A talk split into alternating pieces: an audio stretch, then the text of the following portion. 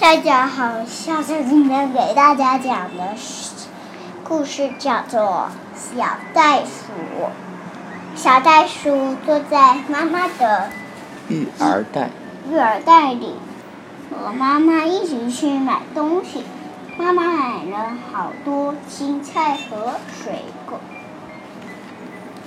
篮子太重了，妈妈累得满头大汗。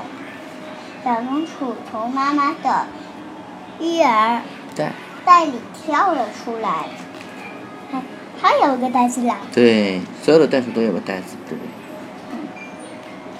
对？小松鼠说：“小袋鼠啊小袋鼠说，妈妈，我来帮你拿拿吧。”于是小松鼠和妈妈小小袋鼠小袋鼠和妈妈一起提，去骑着篮子，高兴的回家了。